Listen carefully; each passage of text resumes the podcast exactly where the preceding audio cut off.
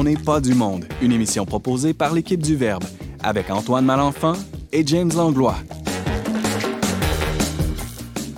Cette semaine, pour notre émission spéciale Nouvelle Année, on a réuni James Langlois, Simon Lessard, Valérie Laflamme-Caron et Frédéric Franqueur pour une table ronde où l'humour n'aura d'égal que la profondeur des échanges. Bref, on n'est pas du monde.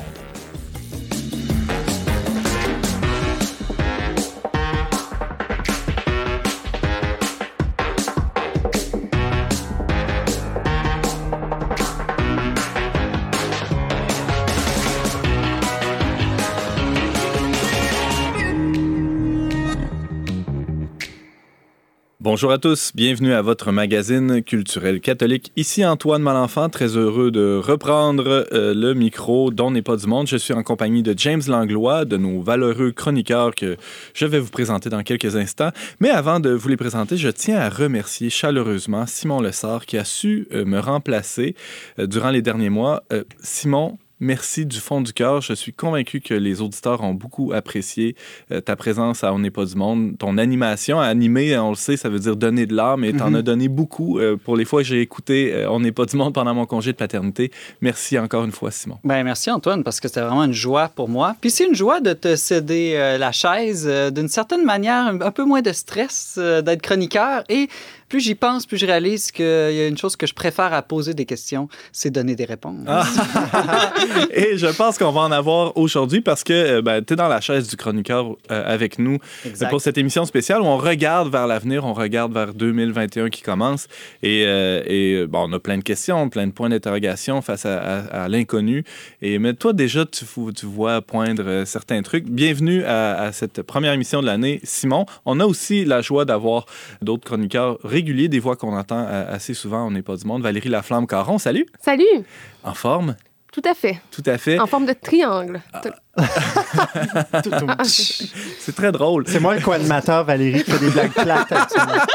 Et la voix que vous venez d'entendre, c'est celle de James Langlois qui s'est fait détrôner hein, le temps d'un instant d'une blague de mon oncle de, ma, tante. je suis tout ça à la fois. je dépasse. C'est non-binaire. Salut, James. Antoine, je suis content de te retrouver euh, comme euh, animateur.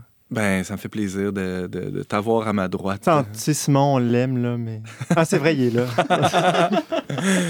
Euh, alors, on a aussi Frédéric Franqueur avec nous. Salut, Frédéric. Bonjour, Antoine. J'allais dire de quoi tu vas nous parler aujourd'hui. C'est comme un réflexe, mais tu, vas nous parler de 2021 comme, euh, comme, tout, euh, comme tout le monde autour de la table. Oui, oui, ben je vais essayer. Toi, c'est ça. Toi, as une boule de cristal, hein? Euh, oui, définitivement, oui. C'est parce que je viens du bas du fleuve. Aucun rapport. non. On a, euh, est-ce qu'on a des gens à saluer en ce début d'année? Euh, Toujours. Moi, euh, depuis que j'invite les gens à nous écrire là, pour justement passer des commentaires, tout ça, ben, je me suis fait une liste. Puis là, j'en ai tellement que je ne réussis pas à, arriver à temps dans les émissions là, dans ma liste. Alors, c'est comme les intentions de messe. Des fois, on parle le, le, contrôle. Oui, oui, c'est ça. Donc, désolé là, si vous nous avez écrit il y a trois mois. Là, mais, donc là, aujourd'hui, je vais prendre le temps de saluer Pierre Veilleux, un auditeur de la région de, de ben, je dire, la, la région de Beauport c'est gros, Beauport. C'est très gros. C'est hein. ça, dans ma tête, c'est très gros. Bref, euh, de Québec qui, qui, nous écoute, euh, qui a déjà été sur le conseil d'administration de Radio Galilée dans le passé même, pendant ah. sept ans. Donc, euh, merci à lui pour son service et merci de nous écouter. Salut à Pierre et on se laisse on, se laisse on se laisse ce petit segment. Ouais on va pas on va pas arrêter l'émission tout de suite faites-en pas la semaine prochaine la semaine prochaine. Non on se laisse on laisse ce segment avec une petite pièce musicale que Simon va nous présenter. Ben oui, j'ai choisi ma chanson de, de l'année passée, là, du confinement, pour garder la joie et l'espérance au-delà de l'arc-en-ciel. Donc, c'est très connu, Somewhere Over the Rainbow de Israël.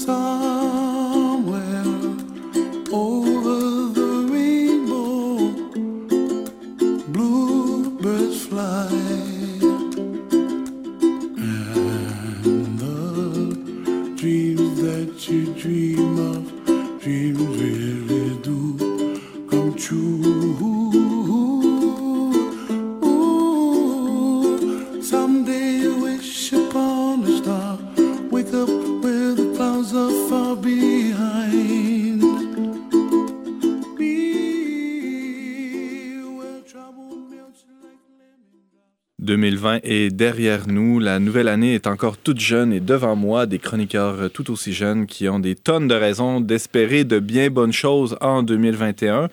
Euh, c'est quasiment une tradition de, se, demander c'est quoi ta résolution en 2021. On l'a fait par le passé à On n'est pas du monde, c'est déjà notre cinquième saison et j'ai souvenir qu'on a longtemps, souvent, euh, discuté de ce concept de résolution. En bien ou en mal. En bien ou en mal, euh, la, résolution a la, la, dure et revient d'année euh, en année. Pour 2021, James Langlois, toi, tu as pris une très grande et, et sérieuse résolution. Oui, lire davantage, parce que je trouve que je lis pas beaucoup. En fait, j'essaie, j'aimerais. Moi, j'ai le désir de lire. Je sais pas si ça marche comme l'amour. Là. On dit j'ai le désir d'aimer, donc c'est déjà aimé. Est-ce que le désir de lire, c'est déjà lire? Non. Non. mais bref. Bien euh, essayé. Euh, c'est ça. Mais non, tu sais, durant 2020, ça aurait été une année parfaite pour prendre le temps de lire, mais j'ai fait d'autres choses. Puis. Euh, j'accumule, j'accumule les livres sur le, le... Puis j'ai un rythme de lecture tellement lent, ce qui fait que j'arrive pas à passer au travers de, mes listes de lecture. Mais là, peut-être qu'en ayant plus de régularité là, à chaque jour, euh, je vais pouvoir y arriver. Une, question peut-être difficile euh, pour toi, James, mais est-ce que tu as prévu des moyens concrets pour t'aider dans ta résolution? Oui, ben j'essaie de me dire, tu sais, euh, OK, ben prends un temps le soir, au moins une demi-heure de lecture par jour. Mm-hmm. C'est un peu l'objectif que je me suis donné. Après ça, pour y aller plus concrètement, je veux dire, j'ai des livres à côté de ma table de nuit. Euh, je sais pas quoi faire de plus concret. Mettre une alarme sur mon cellulaire, je sais pas. As-tu des suggestions? Euh, non, je vais y penser. C'est un, défi que, que je me lance moi-même assez régulièrement, puis j'ai pas trouvé la, solution là, pour, euh, pour passer à l'acte. Mais tu sais, je dis je lis pas assez, puis en même temps, dans notre travail, on passe notre journée à lire. C'est ça le problème. exactement. fait que le soir, j'ai plus envie de lire. Mais, fais l'inverse, James. Fais une demi-heure de lecture le matin en te levant plus tôt. Là, tu es sûr que tu vas le réaliser, parce que le soir, tu vas être fatigué, puis tu vas toujours laisser tomber, puis tu vas écouter un truc sur écran à la place matin, j'aimerais ça déjà me lever plus tôt pour prier. Fait que là, si j'essaie de me lever plus tôt pour prier, puis là, lire en plus, là, ça... tu iras faire ton jogging après? Ouais, c'est ça. En plus, une demi-heure de jogging, puis là, il faut que je prenne ma douche. Puis là, non, il faudrait que je me lève à 3 heures du matin. Toi, ça fait partie de tes résolutions, Valérie, te lever plus tôt, prier plus, faire du jogging, tout ça, toutes ces belles bonnes choses qu'on voit sur les réseaux sociaux. Ben oui, tout ça. Puis je suis un peu désillusionnée par rapport à moi-même et donc je dois admettre oh. que je prends pas de résolution parce que pour moi, ça évoque une espèce de torture et l'échec. Mais tu sais, je trouve ça beau ce que James a dit parce que dans le fond, il s'est reconnecté à son désir de lire. Puis moi, j'avais même pas pensé que de lire pouvait faire partie de mes résolutions. Et moi aussi, j'ai une pile de romans qui s'empilent justement à côté de ma chaise de lecture que je n'ai jamais utilisée pour la lecture. Donc, euh, j'en prends bonne note, j'en prends bonne note. Mais c'est important d'avoir justement, tu sais, déjà de mettre les choses en place. On dirait que ça nous porte vert. Ou en tout cas, tu me sembles sceptique dans ton visage. Là. Mais, on a des beaux aménagements. C'est ça. Combien de gens s'achètent des équipements de sport, James?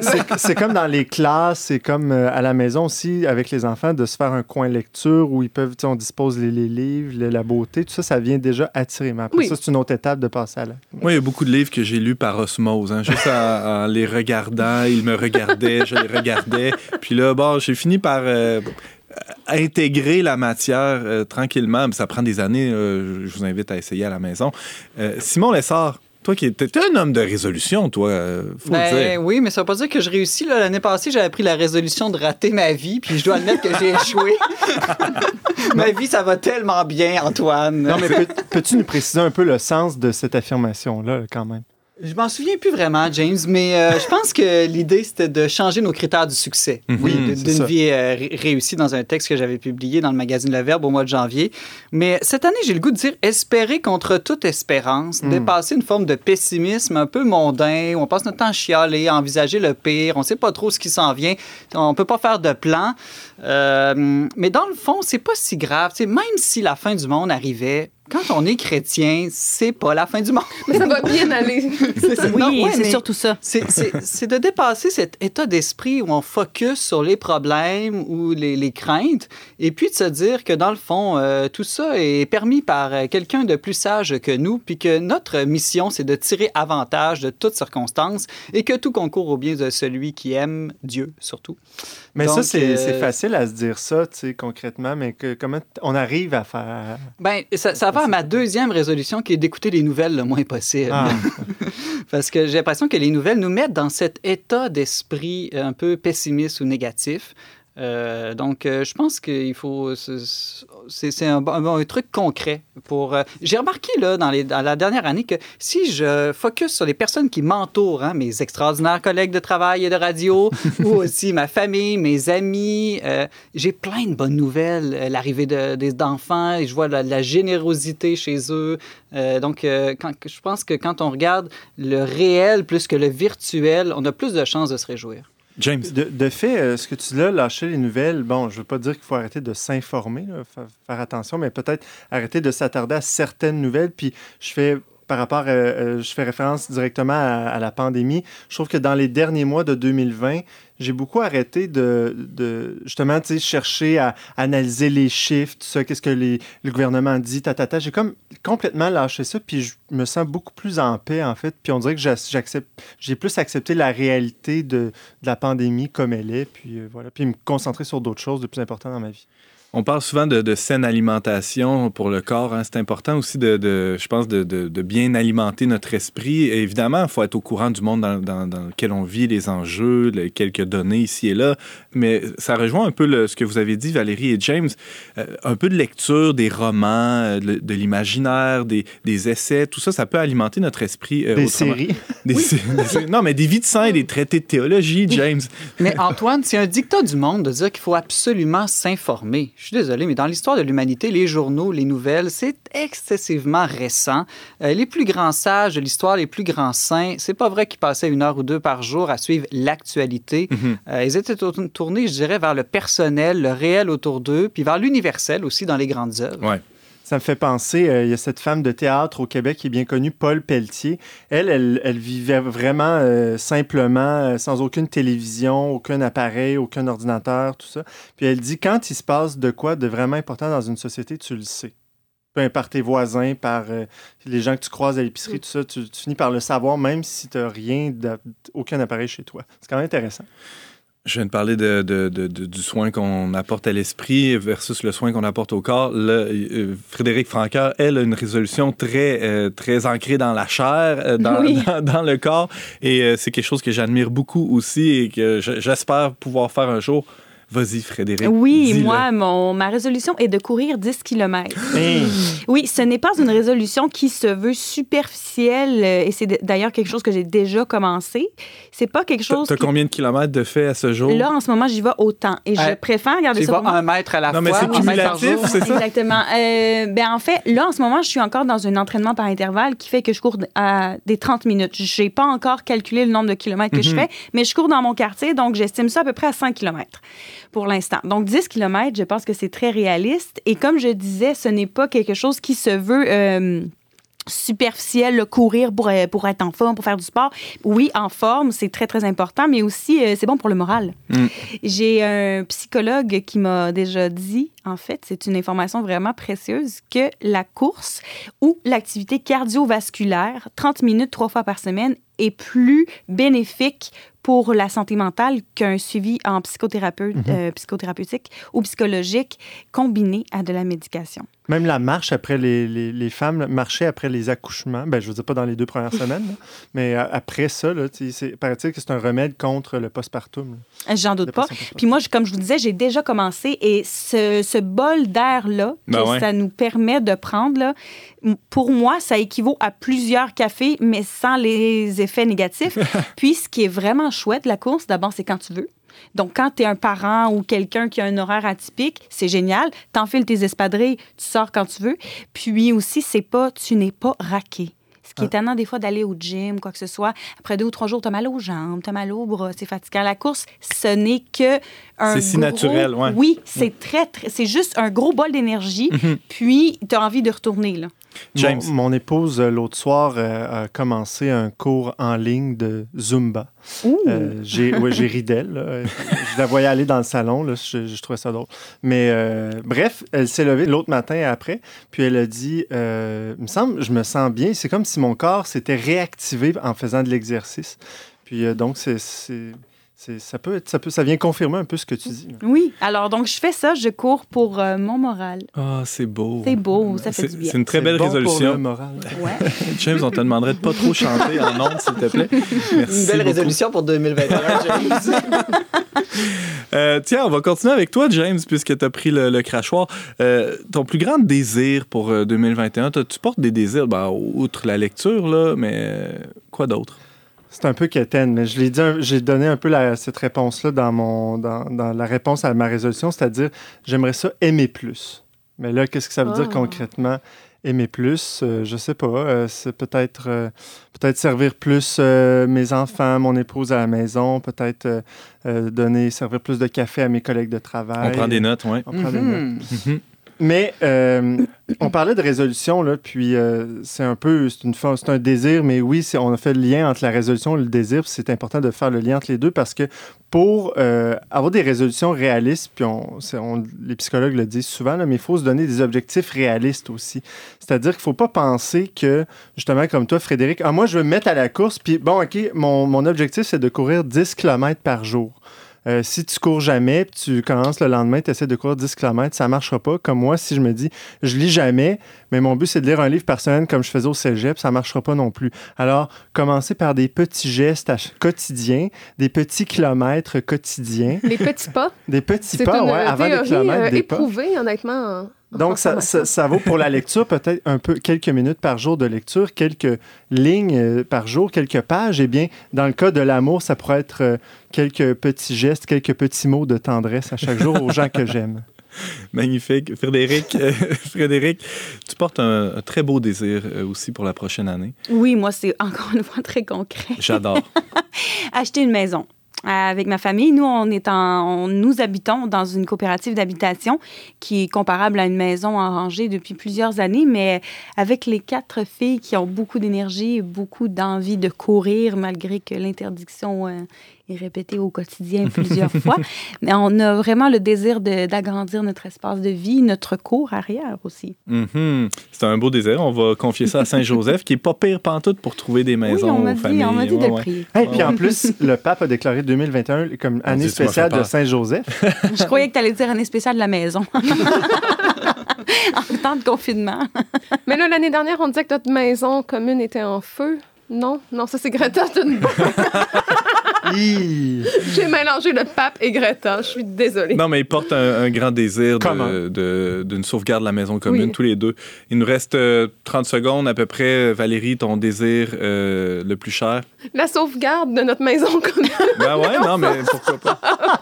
non, mais de façon très égoïste, euh, sécurité stabilité, Hmm. là, euh, à travers tous les changements qui vont se produire dans notre vie. euh, J'aimerais ça qu'on arrive à un certain équilibre. J'ai eu des dernières années assez compliquées. Hmm. Puis euh, j'aimerais ça être une parvenue de la vie, là. Je- je- juste un petit peu, s'il vous plaît. Une parvenue. On va te souhaiter ça pour 2021. Simon, euh, en quelques secondes. Ah ben, en quelques secondes, rencontrer la femme de ma vie et me fiancer, mais ça, on peut pas vraiment le provoquer, mais on peut au moins le dire à la radio. C'est permis, en effet. Alors, avis à toutes, à toutes, sur tout, ouais. Vous pouvez écrire à onpdm.com. on on va n'aurait jamais eu autant de courriers, je pense, James. Faisons le test. On va porter tous ces désirs euh, tout au long de l'année et ça se peut qu'au cours de- des prochains mois, je vous revienne avec euh, des petites questions, voir où vous en êtes rendu où. hein. Tenez-vous prêts. La prochaine pièce musicale va nous être présentée par Frédéric Francoeur qui a eu un, un petit coup de cœur. Oh, gros coup de cœur. Euh, je parle souvent de mes enfants, de mes accouchements, ma maternité. Patrick Watson a joué dans la chambre d'accouchement de la Oh. maison de naissance Mimosa pendant de nombreuses heures. Euh, alors, euh, mon coup de cœur, Look at You de Patrick Watson.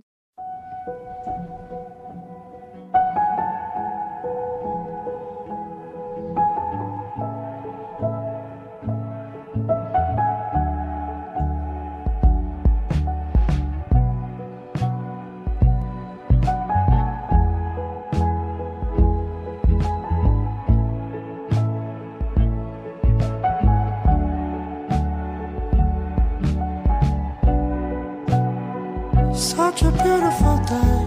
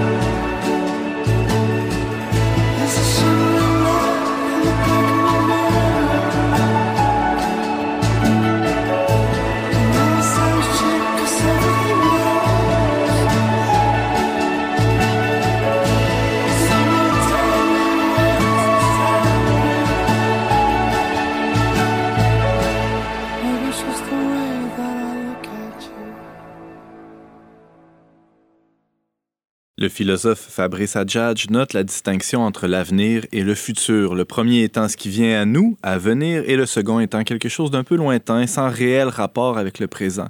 Ce qui vient à nous, on le voit parfois poindre à l'horizon, et ce début d'année est un moment tout désigné pour regarder vers l'avenir et essayer de discerner ce qui s'en vient justement euh, vers chacun de nous.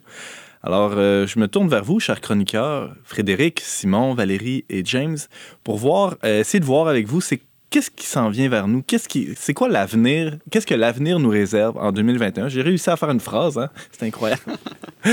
Simon, tiens, commençons avec toi. Euh, c'est quoi la tendance? Euh, Toi, tu surveilles ça, les tendances. Tu es Ah responsable oui, de fais même des listes, Antoine. Tu es responsable de l'innovation Mm. euh, pour le Verbe Média. Tu n'as pas le choix de suivre ça, les tendances. Qu'est-ce qui monte J'ai euh, fait, en- j'ai en fait des 2021? listes positives et négatives que je te dis ça en rafale. Euh, l'extrême gauche et l'extrême droite, euh, l'urgence climatique est tendance, l'achat en ligne, la dette, évidemment, va monter, l'anxiété, l'isolement, la victimisation aussi. Ça, je trouve que c'est euh, c'est quelque chose qui est tendance. Euh, évidemment, il y a des vraies victimes, mais je pense que c'est le mouvement de victimisation qui est peut-être euh, problématique en ce moment. James? Mais parlant de tendance, Simon, tu m'as appris c'était quoi la couleur Pantone?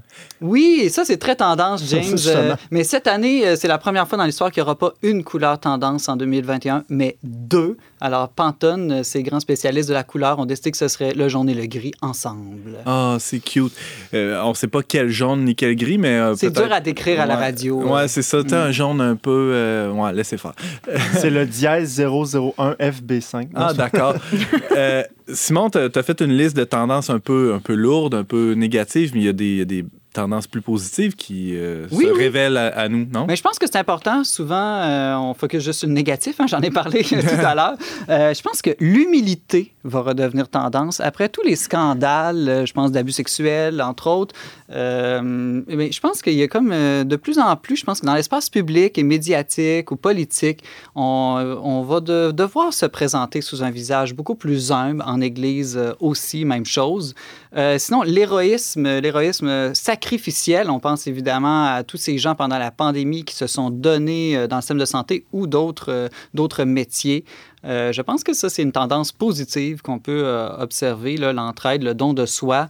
Puis il y a une autre chose aussi que je trouve tendance, c'est de plus en plus euh, la maison et la famille, justement. Euh, le fait qu'on puisse moins voyager, qu'on puisse faire moins d'activités, de sorties, de festivals, ben, on se ressente, on se ressente sur notre cocon familial. Puis je pense que ça, c'est une tendance positive pour la société. Puis enfin, la lenteur. Je pense que la lenteur devient tendance simplement parce qu'on n'a pas le choix. mais, euh, mais je pense que c'est une autre tendance positive dans un monde qui allait déjà beaucoup trop vite. Tu crois qu'elle va se maintenir, cette tendance-là, dans la, dans la prochaine année, même si... Euh, J'ose espérer qu'après avoir goûté à la bonté de la lenteur, Hmm. ça va être difficile pour certains de revenir dans le rythme d'avant. Valérie Laflamme-Caron, tu as un regard Oui. sur ce qui s'en vient, toi? Ben, en fait, j'ai bifurqué dans ma tête. Oh! Euh, je suis d'accord avec tout ce que Simon a dit, mais euh, en fait, en y pensant bien, moi, je pense qu'une grande euh, orgie hédoniste euh, pourrait avoir lieu. Non, je fais des semi-blagues, là, mais tu sais, je pense aux années folles dans les années 20 après la Première Guerre mondiale. Pas impossible qu'on voit un grand relâchement, finalement, Ben- même moral après tout ça. Peut-être bien, Hmm. ou sans que ce soit la grande débandade, parce que ça, ça peut se vivre quand même, là. euh, ça peut se vivre quand même, bref. Mais euh, des grands rassemblements, des grandes fêtes avec des grands excès. euh, moi, j'imagine vraiment des gens se retrouver dans, dans la rue, fêter ensemble, créer des contacts, comme une espèce de Saint-Jean-Baptiste, euh, non pas éternel, parce que ça ne sera pas éternel, Hmm. mais... euh, ouais, ouais, Une des- armistice ou quelque chose, euh, Ah, ce genre de fête-là, ouais. Oui, oui, avec des excès, puis euh, Mm. une espèce. Peut-être qu'on va créer, comme Frédéric me disait, euh, pas en nom de, la nouvelle génération de baby boomers. Qui sait? Oui, exactement. Oui, pour ma part, je suis vraiment d'accord avec, avec Valérie. Je pense que la tendance va être à la fête dès Mhm. qu'on va pouvoir euh, réduire ce fameux deux mètres entre chacun de nous. Mais c'est vrai qu'une privation engendre souvent son excès, hein, parce que, puis surtout quand la privation est causée par, je dirais, est- est une cause extérieure à soi, quand elle n'est pas voulue librement. là, Elle est subie, ouais. Subi, ouais, c'est ça. Ben, ça engendre justement que les gens, c'est comme en mode de, de retien, là. Puis là, ça- après ça, quand c'est le bouchon euh, explose ou pète, ou tu sais, comme on dit, l'élastique euh, lâche, voulez-vous d'autres images? Oui, puis, puis nos standards sont tellement rendus bas. Honnêtement, on veut juste être avec cinq personnes à Noël, puis là, on, on voudrait juste ça et ça nous réjouit déjà. Imagine qu'on pourra être 30 dans notre salon. Ouais. Ça va-tu pas être extraordinaire? Ouais, mais peut-être comme dit Simon, qu'on ne le voudra plus. Non, ça serait moi, je, je, ça, moi, je trouverais ça étonnant. Alors déjà, euh, on, peut, on peut voir euh, euh, se dessiner des, des grandes tendances. Vous en avez identifié quelques-unes. Euh, Il y a, y a d'autres choses à surveiller aussi. Il y y, a des enjeux sociaux qu'on va, qu'on va regarder, qu'on va essayer d'analyser. Il y en a déjà qui, qui prennent pas mal de place dans, dans l'espace euh, médiatique. Euh, vous en avez identifié. Euh, J'ai lu vos notes avec grand intérêt. Frédéric Francoeur, quel, quel est selon toi l'enjeu qui va prendre pas mal de place euh, dans notre société? La, la vaccination, pour moi, ça, Mhm. ça fait aucun doute. C'est déjà commencé. Il y a déjà des, euh, des, un enjeu pour les, les personnes allergiques qui font des chocs anaphylactiques graves, euh, comme quoi le vaccin pourrait, bon, apparemment plus que les autres vaccins, provoquer des chocs anaphylactiques. Il y a aussi beaucoup de débats entourant les phases d'essai de cette vaccination, les phases de tous les effets secondaires que ça peut engendrer. Donc, je pense que ça va vraiment ramener ce sujet-là euh, sur la table en 2021. Sans aucun doute. Euh, Simon Lessard, tu as analysé, toi, quelques enjeux, ou tu, en tout cas, tu, tu- tu penses en analyser dans la prochaine année? Lesquels? Ouais, ben, ce- celui qui me revient le plus, c'est la fameuse culture du bannissement, là, qui est une sorte de traduction de la cancel culture. On a vu plusieurs manifestations de ça dans la dernière année. Donc, une sorte de révisionnisme en histoire où on déboulonne les statuts, par exemple. Euh, les sciences humaines aussi, qui deviennent de moins en moins scientifiques dans certaines facultés, de plus en plus idéologiques, où l'expression même de certaines idées euh, sont interdites, l'expression de certains mots, la culture woke, donc éveillée, euh, qui incite souvent à la censure ou au moins à l'autocensure comme conséquence de l'empire euh, du politiquement correct, pour reprendre le titre d'un livre que a aimé le premier ministre dans la dernière année. Euh, je pense que ça va grandir, ça. Je pense que c'était... On, on s'est peut-être éveillé à ça en 2020, mais là, je pense que 2021, ça va exploser. James. Il y a son penchant, on pourrait dire, dans l'autre spectre, qui est le, le complotisme, qui, au fond, émerge un peu des les deux des mêmes causes. hein, mais euh, peut-être que, dirais-tu que le complotisme aussi va devenir... Ben, euh, ça m'amène à mon autre grande tendance qu'on a déjà évoquée euh, la semaine passée à l'émission, mais la polarisation. Donc, euh, je pense que ça aussi, c'est quelque chose qui va s'accentuer euh, de, plus en plus, euh, les extrêmes. Et vraiment, je pense que, personnellement, je pense que je vais me faire une sorte d'examen de, de, conscience d'avant d'accuser les gens qui ne pensent pas comme moi d'être des imbéciles, des gens stupides ou méchants. Euh, de me dire non, non, ces gens-là peuvent avoir une idée radicalement différente de la mienne, mais de, de partir du présupposé qu'ils ne sont pas nécessairement méchants ou inintelligents. Euh, je pense que ça, ça, ça, peut développer une attitude pour diminuer l'effet de, de, polarisation. Euh, James, oui. C'est de faire justement, comme dit Saint Paul, d'essayer de voir ce qu'il y a de vrai et de bon dans toutes ces, ces idéologies-là ou ces, ces visions-là du monde. Tout à fait. Valérie Laflamme-Caron. Moi, je parlerais de la crédibilité des élites, je trouve, qui ont été euh, très mises à mal euh, dans les derniers mois, que ce soit en lien avec des histoires de mœurs, mais on le voit aussi mm. maintenant avec les scientifiques, parce qu'avec la vaccination, justement, on voit émerger toutes sortes de craintes qui sont euh, parfois légitimes, parfois fabriquées ou dans un espèce c'est ça qu'on pense au milieu complotiste, par exemple. C'est des idées qui sont non fondées. Puis en fin de compte, moi, ce que ça me dit, c'est qu'on n'a plus confiance à la fois dans les médias, à la fois justement dans, dans les scientifiques, je l'ai dit, à la fois entre des gens qui portent des grandes idées, les artistes et tout ça. On déboulonne des statuts, mais vraiment dans tous les domaines de la vie, mm -hmm. et pas juste au sens propre, mais aussi au sens figuré. Donc, je pense qu'il y a un côté qui est bon à ça, parce qu'il ne faut pas faire de ces gens-là des idoles, mais en même temps, ça peut nous condamner à créer soi-même notre propre vérité. Puis moi, c'est là que ça me met quand même mal à l'aise. C'est que j'admets quand même bien mes limites dans bien des domaines. Puis si je fais pas confiance à certaines personnes, tout en gardant le droit de faire des critiques, évidemment, parce que personne n'est parfait, puis les gens ont des intérêts et tout ça. Mais donc, à ce moment-là, tout le monde est un menteur ou je sais pas. C'est ça, je...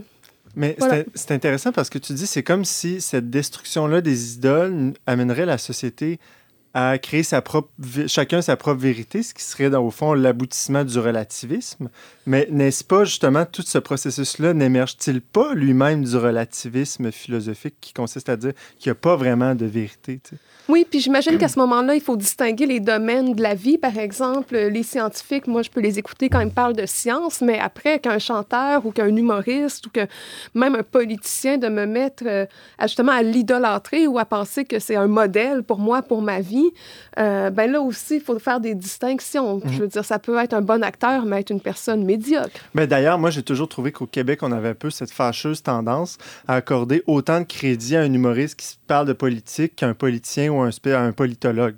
C'est comme si aussitôt qu'un artiste qui se prononce sur un sujet de société, euh, sa parole était tout à coup tellement sage et fondée. Euh, ben, attention. T'sais. Oui, puis on peut accorder de la crédibilité à quelqu'un sans pour autant l'admirer. Donc, euh, voilà. Mm. Oui, c'est vrai que c'est un enjeu assez important, une espèce de crise de la confiance. Hein. On a besoin d'un minimum de confiance pour que la, société se tienne. Hein. Si, on, se méfie continuellement de, tout le monde, peu importe le la, la, la, sphère de la vie, ça peut devenir drôlement compliqué pour, euh, pour que la société tienne encore ensemble, hein, en effet.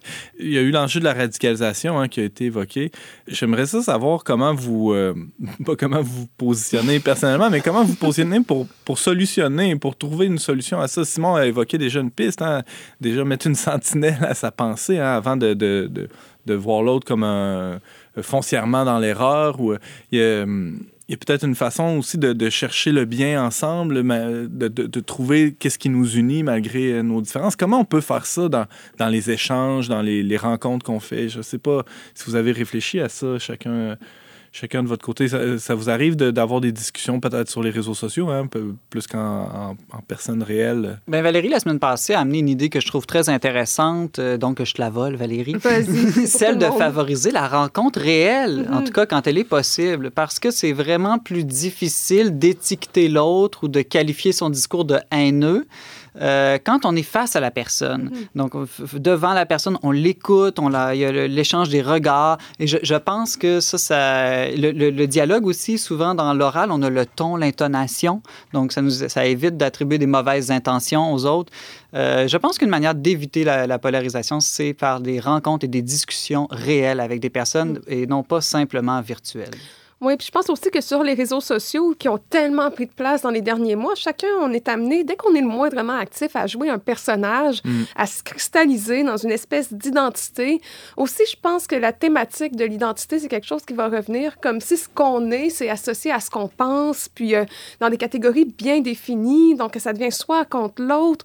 Euh, moi, l'enjeu de l'identité, c'est quelque chose qui me fascine, comme si soudainement on devait brandir qui on est et le défendre comme une forteresse, alors que, en réalité, est-ce que c'est si important que ça? Je veux dire, en tout cas, j'ai pas de réponse à ça, mais euh, moi, je pense vraiment à tenter une certaine déconnexion des médias sociaux parce que je me rends compte que ça me fait haïr tout le monde.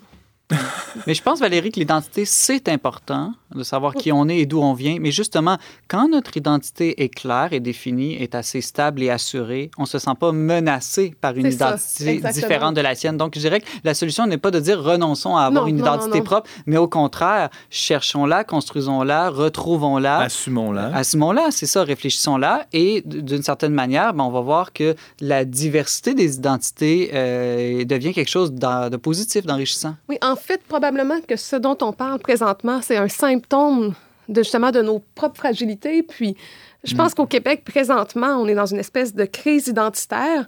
Et puis, on a soit une proposition très forte, justement, de la forteresse, puis qui est aussi influencée, je trouve, par la victimisation, hein, parce que là, les, vraies victimes, euh, c'est nous au Québec contre le multiculturalisme. Bon, euh, il y a plein de critiques à faire par rapport à ça, mais je connais d'autres auteurs comme Serge Bouchard, par exemple, anthropologue, euh, qui a une production assez phénoménale concernant l'histoire du Québec, les grands personnages, une histoire héroïque et tout ça.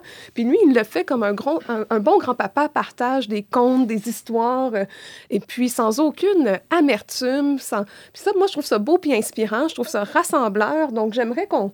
Ouais, c'est ça, peut-être qu'on perçoive ça d'un- comme quelque chose de beau à partager que comme justement une forteresse à défendre. James, je sentais que tu avais quelque chose à rajouter, mais on dirait que non. Oui, ah oui.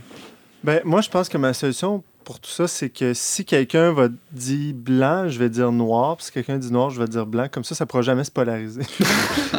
c'est une blague. Mais euh, un- je trouve ça bien que tu parles de. Tu ramènes ça à soi dans nos propres fragilités. Puis peut-être que, justement, ultimement, une des pistes de solution pour euh, résoudre euh, ces, ces difficultés sociales, ce serait de nous-mêmes tenter de voir qu'est-ce qui, dans notre vie, est irréconcilié, puis de tenter de, de cheminer vers une réconciliation, vers une guérison de ce qui nous semble euh, difficile à aborder ou voilà. Je sais pas, c'est très abstrait dit comme ça. non, mais je non, pense- on, on voit bien où tu en Une venir. guérison de la mémoire collective, mais qui commence d'abord par une guérison de la mémoire personnelle.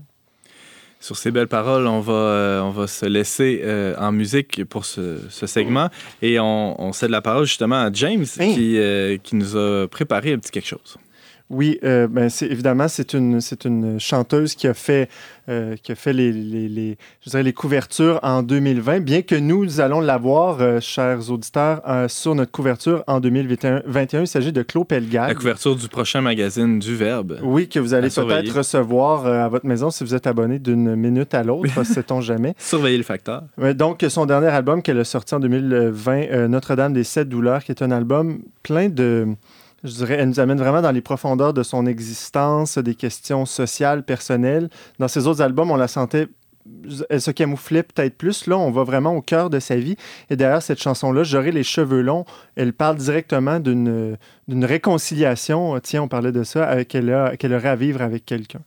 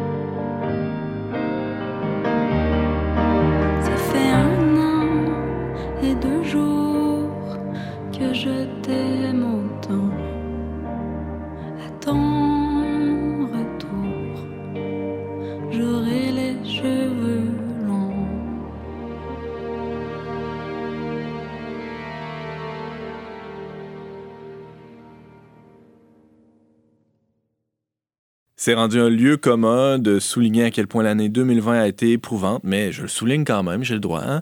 Euh, pour les gens qui œuvrent dans le système de santé, ça c'est pas drôle. Pour les chefs d'entreprise, euh, non plus. hein. Pour les personnes âgées, encore moins. Bref, pour beaucoup de monde, ça n'a pas été facile. Et dans cette liste, on peut sans hésitation ajouter euh, l'Église au Québec qui a passablement été ébranlée. Fermeture de lieux de culte, réouverture, mise à pied, réorganisation, mise en place de procédures sanitaires en un temps record. Funérailles, mariages, baptêmes reportés, annulés, etc. La liste est longue. hein. Avec tous ces bouleversements, on est en droit de se demander qu'est-ce qui va arriver à l'Église dans la prochaine année. Et nos chroniqueurs se sont penchés sur la question des grands ecclésiologues qu'ils sont. et je suis toujours avec James Langlois, Simon Lessard, Valérie Laflamme-Caron et euh, Frédéric Franqueur aussi, qui va se joindre à nous plus tard pour cette émission euh, spéciale Prospective 2021. James Langlois, c'est quoi ta, ta- ta- ta vision des plus grands défis qui attendent les chrétiens euh, dans, dans la prochaine année, toi? Avant de répondre à ta question, je vais t'en poser une. Sais-tu pour qui ça a été facile 2020? Non. Tu y réfléchis? Les fabricants de masques. Ah, J'allais dire les compagnies pharmaceutiques. Ben, euh, Ouais, non, les- il y, en- il y en a tout plein qui ont su tirer leur épingle du jeu, et euh, évidemment. Amazon. Oui, c'est vrai, Mhm. c'est vrai. N'en parlons pas, s'il te plaît. Euh, les, le plus grand défi, selon moi, qui attend les chrétiens, ben, on a déjà un peu parlé durant, euh, la- dans la première partie de cette émission, c'est de ne pas se radicaliser. Mm. Hmm. Euh, parce qu'évidemment, euh, bon, on a parlé des- des- du contexte là, socio, des- du contexte social qui est très polarisant, polarisé euh, euh, d'un côté comme de l'autre. Et là, l'Église, elle, étant dans le monde, mais donc qui, devrait être- qui ne devrait pas être du monde quand même, euh, est prise, euh, est quand même au contact de tous ces courants-là.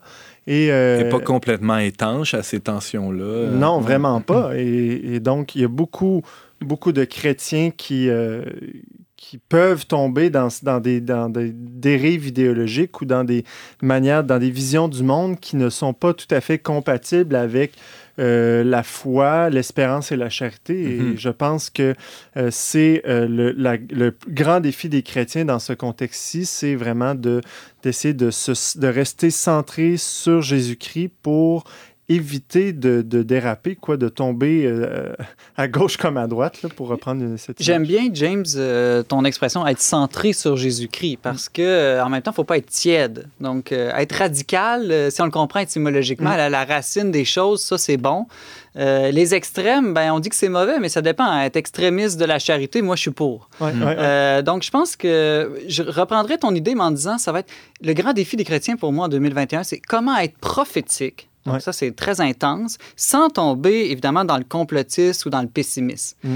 Euh, mais vraiment ne pas être insignifiant ni mondain comme chrétien euh, face à la maladie, la possibilité de la mort, mais face à plein d'autres phénomènes socioculturels qui se présentent devant nous. Ne pas être complaisant non plus, je dirais, devant l'érosion de nos libertés au nom de sécurité, euh, soit sanitaire ou sécurité des frontières. Vraiment, je pense qu'il va falloir dépasser l'idée que les virus puis les migrants sont nos pires ennemis. Euh, je pense que comme chrétien, on est même appelé à aimer nos ennemis. Bon, je sais pas trop qu'est-ce que ça veut dire encore aimer les virus, mais en tout cas, aimer les migrants, j'ai plus d'idées là déjà. Hmm. Valérie? Ben, ça va dans cette ligne-là d'éviter les récupérations euh, politiques, idéologiques. Puis si je pense à l'Église euh, québécoise spécifiquement, euh, de plus en plus qu'on connaissait les églises territoriales de paroisse, Hmm. là, ça, ça n'existera plus là, dans quelques années. Là. Pour la première fois, j'habite dans une paroisse où il n'y a pas de messe. Avant, j'étais au centre-ville, donc euh, c'était facile d'y aller à pied, mais là, euh, quand ça va recommencer pour de vrai, il va vraiment falloir que je me déplace là, dans la ville pour euh, aller à la messe. Puis je pense que ça va être ça l'avenir, puis que la tentation en réaction à ça, c'est justement de se complaire dans des mouvements idéologiques qui sont plus grands, qui ont un plus grand prestige ou qui ont plus d'adhérents, si je peux dire, là, que la foi catholique. Mais qui ont un esprit de chapelle assez fort aussi, c'est-à-dire...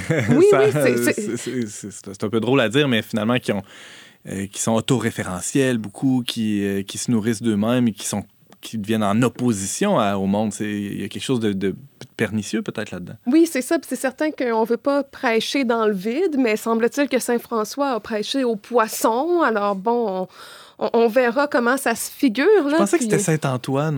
Ah oui, ben Ouais, peut-être que je me confonds, mais, mais Saint François, il y avait Saint-François, les c'est au moins les oiseaux. Ouais, Ah oui, c'est les oiseaux. Je Mais Saint-Antoine, c'est un franciscain, fait que c'est correct. Oui, en tout cas, on comprend l'esprit de ce que je voulais dire. C'est normal de vouloir être apprécié, c'est normal de vouloir être reconnu. Et nous-mêmes, on est dans un milieu euh, médiatique catholique. Ouais. Donc, si on communique, c'est qu'on veut qu'on nous lise, on veut qu'on nous écoute. Mhm. Mais ça va être de garder une espèce d'indépendance, justement, avec le Christ, si je peux dire, la vraie liberté, finalement, pour pouvoir être prophétique. Euh, donc, je pense que c'est notre principal Mm. défi. À tout le moins, on peut euh, se prêcher à soi-même pour s'auto-convertir. C'est toute la, la différence entre vouloir aimer puis vouloir plaire, je pense. Puis notre nature humaine un peu blessée cherche souvent à vouloir plaire. Donc, euh, tout le monde dit qu'ils sont d'accord avec nous, qu'ils nous aiment, qu'on est bon. Mais on sait très bien que aimer en vérité, surtout quand on a des enfants, euh, ça veut pas dire plaire. Et je pense que c'est vrai à notre niveau personnel, mais c'est vrai à un niveau comme média et c'est vrai comme Église aussi. C'est toujours une tentation comme institution euh, que l'Église cherche à plaire à la société, aux médias, au monde, qu'on dise du bien de nous, alors que le Christ euh, n'est pas venu pour, pour plaire, mais vraiment pour aimer. Euh. Valérie, je suis curieux. Par contre, euh, tu disais quelques minutes plus tôt que là, à l'avenir, probablement que tu vas avoir à te déplacer pour aller à la messe. Ça veut dire que tu ne te déplaçais pas avant? Ben, c'était à quelques pas. C'était en face de chez nous, littéralement, Mhm. ou à Ah oui. quelques coins de rue. Mais pour moi, me déplacer, ça implique de prendre sa voiture OK. et d'aller dans un stationnement. Ouais, ouais, Puis ouais. j'avais jamais eu à Alors le qu'il y a faire. plusieurs clochers dans, le- dans, la, dans la ville. C'est c'est- c'est ça, Oui, oui. c'est ça qui, est, qui est nouveau. Mais, Mais- pour la première fois, j'ai un clocher vide. C'est ça. Valérie, peut-être que tu vas pouvoir prendre le nouveau réseau de transport structurant pour aller à la messe. Mais ben, je l'attends, je l'attends dans mes rêves qu'ils viennent. Mais euh, non, c'est ça. Puis peut-être qu'en fait, que justement, les gens, ça va les questionner parce qu'ils pourront Ouais. plus voir l'Église comme un pourvoyeur de services spirituels où on sert à fournir des rituels euh, et tout ça. va falloir qu'ils se positionnent parce que, bon, là, c'est un langage de capitalisme, là, mais les ressources seront limitées. Puis malheureusement, euh, si ça fait pas du sens pour toi, monsieur, madame, euh, moi, je le dis souvent hein, autour de moi, euh, si pour toi, ça fait pas de sens, le baptême chrétien, pourquoi tu veux être parrain? Pourquoi tu veux être marraine? Puis ça, je le dis vraiment sans jugement. Euh, Il y a d'autres façons, là. Puis à un moment donné, il faudra que les gens soient cohérents envers eux-mêmes parce que l'Église ne pourra pas supporter tout ça.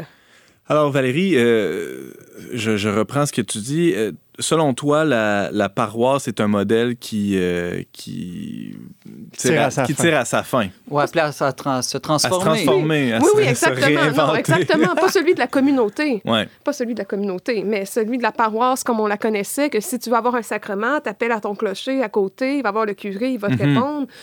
Non, non. ça, c'est c'est déjà même Oui. presque terminé dans bien des endroits. Mm. Vous voyez ça comment, vous, la, la, la fin de la paroisse telle qu'on la connaît, euh, James, Simon? Je pense que la paroisse va devenir euh, de plus en plus comme euh, un groupe en pèlerinage, c'est-à-dire vraiment plus une communauté qu'un bâtiment. Mm.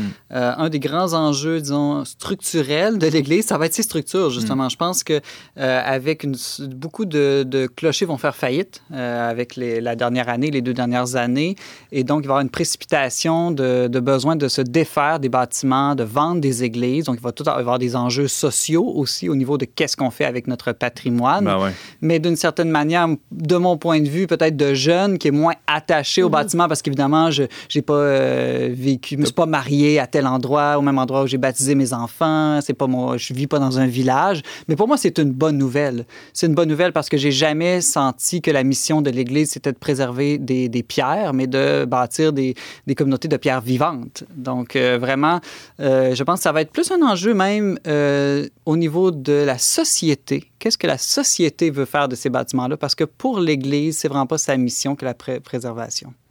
C'est intéressant. Euh, alors, euh, on va passer au, deuxième versant de, ce segment. Euh, on, a, on a vu les défis qui attendent les chrétiens. Euh, Il y, a, aussi des raisons d'espérer. hein. Et ça, euh, peut-être que ça rejoint les défis. hein. Il, y en a peut-être qui, qui voient la, réorganisation des paroisses comme une raison d'espérer. Euh, mais quelles sont vos raisons d'espérer à vous? Tiens, on va continuer avec toi, Simon. Ben, ma première raison d'espérer vient de Google. Hein? Ouais, pas tout à fait de l'entreprise Google, mais des recherches qui ont été faites dans la dernière année sur Google. Il y a deux choses que j'ai trouvées intéressantes. Euh, par exemple, la recherche Comment faire un don a fait l'objet de deux fois plus de recherches que Comment faire des économies. Donc ça, je trouve que c'est une Ah. tendance euh, positive. Puis l'autre recherche aussi intéressante, comment changer le monde a fait l'objet de deux fois plus de recherches que comment revenir à une vie normale.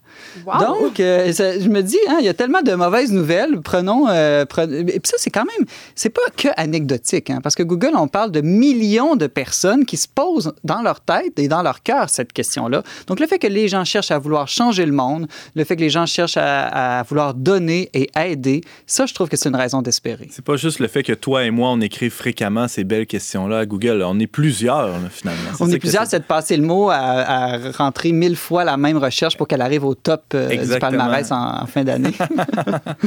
Valérie, tes raisons d'espérer? Ouais, J'ai l'impression qu'on est vraiment passé à une société du projet, à une société du moment présent. Et puis, autant que je pense qu'on va vivre peut-être une ou deux années folles faites d'excès, autant que je pense que peut-être que l'idée d'avoir mille affaires à son agenda, de tout concevoir, c'est ça comme des choses prévisibles, peut-être que ça va s'effriter un petit peu parce qu'on a vu qu'on était capable de vivre et relativement bien vivre sans prévoir tout ce qu'on allait faire euh, six mois à l'avance. Hmm. Puis je m'inclus là-dedans, là, s'il y a une fille de projet, comme j'en suis une, et puis je pense pas que ce- mon côté proactif, dynamique va changer nécessairement. Mais euh, possiblement que je vais pas planifier, par exemple, un voyage au quart de tour six mois à l'avance parce que je me rends compte que je perds beaucoup de temps dans l'anticipation.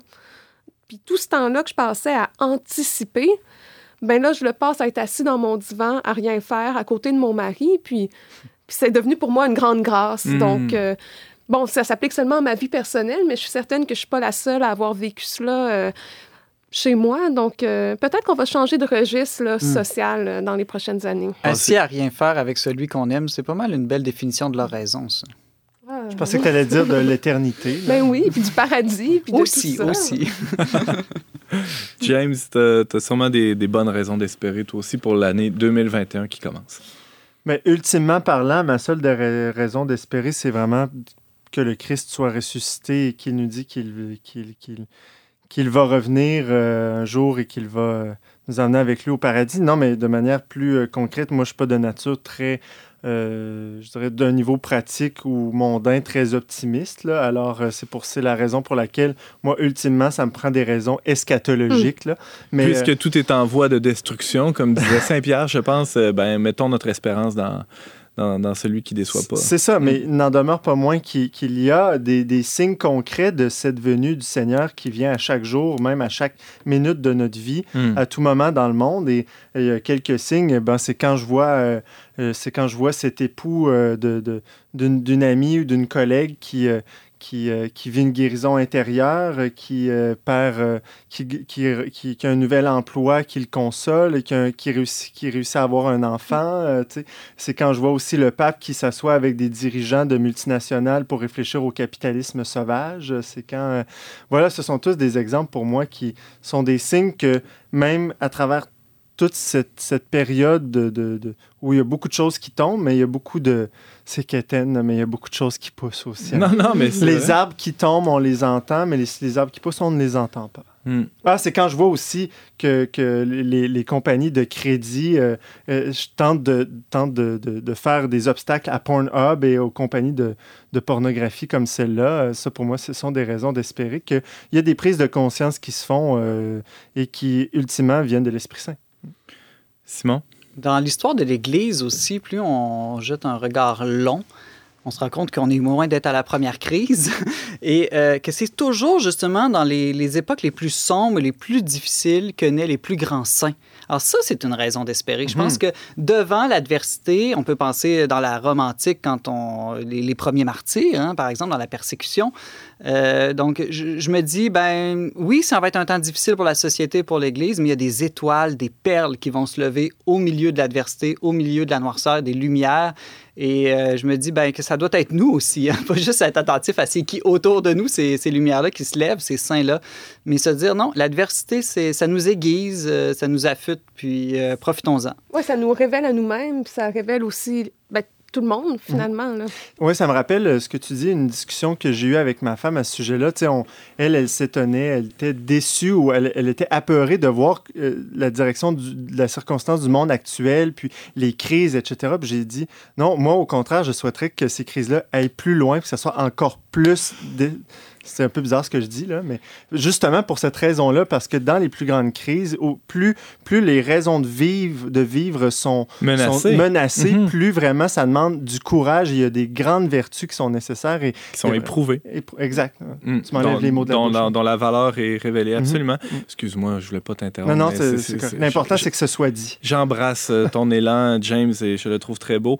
Euh, c'est tout le temps qu'on avait euh, pour cette, cette émission spéciale prospective. On a fait le tour. Finalement, on a réglé le cas de l'année 2021 avant même. toi. On se avant retrouve en que- 2022, Antoine? non, on a quand même toute, euh, toute une année de travail devant nous. Mais avant de se laisser, on va se gâter les oreilles avec une autre proposition de Simon Lessard. Ben oui, une de mes chansons préférées l'année passée, Grow Into Love de Half Moon Run. Euh, c'est un groupe montréalais et euh, ça me donne un peu mon projet pour la prochaine année. Grow Into Love, donc grandir dans la charité. C'est cute.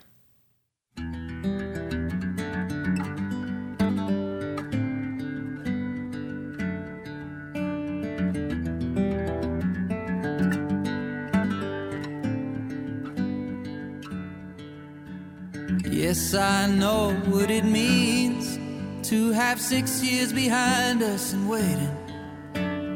Not but a shadow remains. Well, you took what was left worth taking. This has only begun. I, I do not know if I could just grow into love with you. If you could grow too.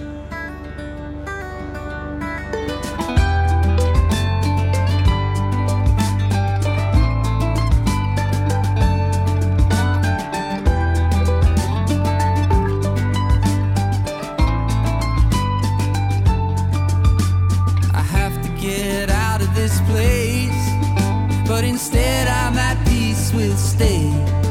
How we both come and go as we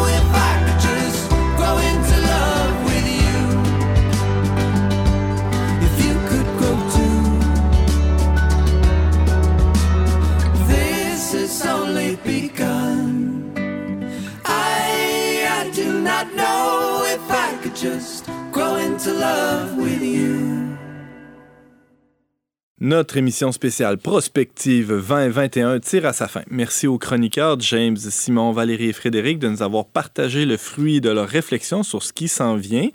Euh, mais avant de se quitter, j'aimerais bien savoir qu'est-ce que vous allez surveiller sur la scène culturelle, chers petits chroniqueurs que vous êtes, euh, vous qui êtes si à l'affût. On n'est pas si petit que ça, Antoine. Non, mais ça, c'est comme un petit euh, sobriquet là, affectueux. là. Euh, euh, Simon, qu'est-ce que tu vas surveiller dans les prochains mois? C'est quoi tes grandes attentes là, culturelles? Moi, c'est le prochain livre euh, du professeur de psychologie canadien Jordan Peterson. Euh, et il a fait un livre qui a été un des plus vendus des dernières années, euh, qui s'appelait 12 règles pour la vie, un antidote au chaos. Et là, il va faire un livre qui est un peu le penchant de son propre livre, qui est 12 autres règles pour la vie, mais au-delà de l'ordre. Donc, euh, en fait, euh, une de ses grandes idées, c'est qu'il y a deux principes dans le monde, le chaos et l'ordre, et qu'on peut tomber dans des abus des deux côtés. Donc, dans son premier livre, l'idée principale était qu'il y a trop de chaos, puis il faut retrouver le sens de l'ordre. Mais là, il va développer l'idée que, attention, il y a certains mouvements qui veulent trop d'ordre, trop de contrôle aussi, et il va falloir se rééquilibrer de, de l'autre côté. Alors, euh, je trouve que c'est beaucoup plus profond que des livres de psychopop habituel. Donc, il y a beaucoup d'apports scientifiques, d'apports de psychologie clinique et aussi l'apport des grandes religions, des grands mythes. Donc, tout ça mélangé ensemble, je trouve qu'il y a beaucoup de sagesse dans les livres de Jordan Peterson. À suivre, tu nous en parleras certainement quand, quand ça va sortir. C'est pour le mois de mars environ. Valérie, merci Simon. Valérie, euh, qu'est-ce que tu vas surveiller? J'attends impatiemment la sortie du film Nomadland, qui est une adaptation d'un essai journalistique de Jessica Bruder qui a parcouru les États-Unis euh, afin de partager le quotidien des nouveaux nomades, qui sont en fait des retraités qui ont tout perdu lors de la crise de 2008 et qui se retrouvent à travailler soit dans les entrepôts d'Amazon, euh, dans des champs de betteraves, qui travaillent aussi dans les parcs nationaux en étant surveillants de camping, puis qui se promènent vraiment à travers les États-Unis. Qui n'ont pas d'adresse, qui sont à Winnebago. Vraiment dans des minivans. Ils hmm. sont en réseau grâce à Internet. Ils se promènent d'un contrat à l'autre et durant les saisons mortes, ils vont s'installer dans le désert. Et puis pour eux, c'est un moyen de survivre, mais de dépasser aussi la survie, de, de vivre finalement, hmm. de ne pas être à la rue. Puis avec toutes les difficultés que ça comporte, parce qu'on s'imagine vieillir dans un minivan quand tu as 75, 80 ans, avec le système de santé aux États-Unis euh, tel qu'on connaît. Et le film, semble-t-il, est euh, en bonne posture là, pour les, euh, les Oscars. Donc, ah j'ai vraiment très hâte de voir ce film. Ça s'intitule Nomadland. Nomadland. À suivre. James? Bon, aussi, c'est un film, hein, je vous ai dit la semaine passée que mon coup de cœur culturel de 2020, ça avait été le film Une vie cachée de Terrence Malick. Eh bien, Terrence Malick, euh, qui est depuis plusieurs années, est en production intensive. Là, il, euh, il est déjà en train de produire son prochain film qui devrait sortir en 2021 et donc qui va s'appeler The Way of the Wind, qui fait référence à une citation de Coëlette. Coëlette, merci, et euh, qui va reprendre la vie de Jésus en parabole. Donc, moi, j'attends les films de Terrence Malick comme j'attends un peu la, presque la parole de Dieu. Le retour du Christ. Ouais, c'est ça. C'est exagéré, mais. C'est sur la vie du Christ, Ouais, donc c'est pas tout à fait exagéré parce que mhm. justement, ça va sans doute être euh, un chef-d'œuvre, moi je pense bien. Puis euh, tout avec la beauté euh, dont fait preuve Terrence Malick dans ses films et aussi la profondeur. J'ai beaucoup d'attentes envers ça. J'espère ne pas être déçu. Mais il n'y a pas encore de date de sortie, donc mystère, comme le phénomène Malick lui-même est un mystère. The Way of the Wind. Ouais. à surveiller ça aussi. Merci James, Valérie et Simon. Merci aussi à Frédéric Franqueur qui était avec nous aujourd'hui. Merci beaucoup beaucoup, chers auditeurs, d'avoir été avec nous cette semaine. Vous pouvez en tout temps réécouter en rattrapage ou partager cette émission en balado-diffusion. Pour tous les détails, visitez le barre oblique radio. Je remercie euh, mes admirables chroniqueurs, encore une fois, Valérie Simon, Frédéric et James, et aussi Yannick Caron à la régie, ainsi que la Fondation Lucien Labelle pour son soutien financier. On se retrouve la semaine prochaine, même heure, même antenne, pour une autre émission dont n'est pas du monde.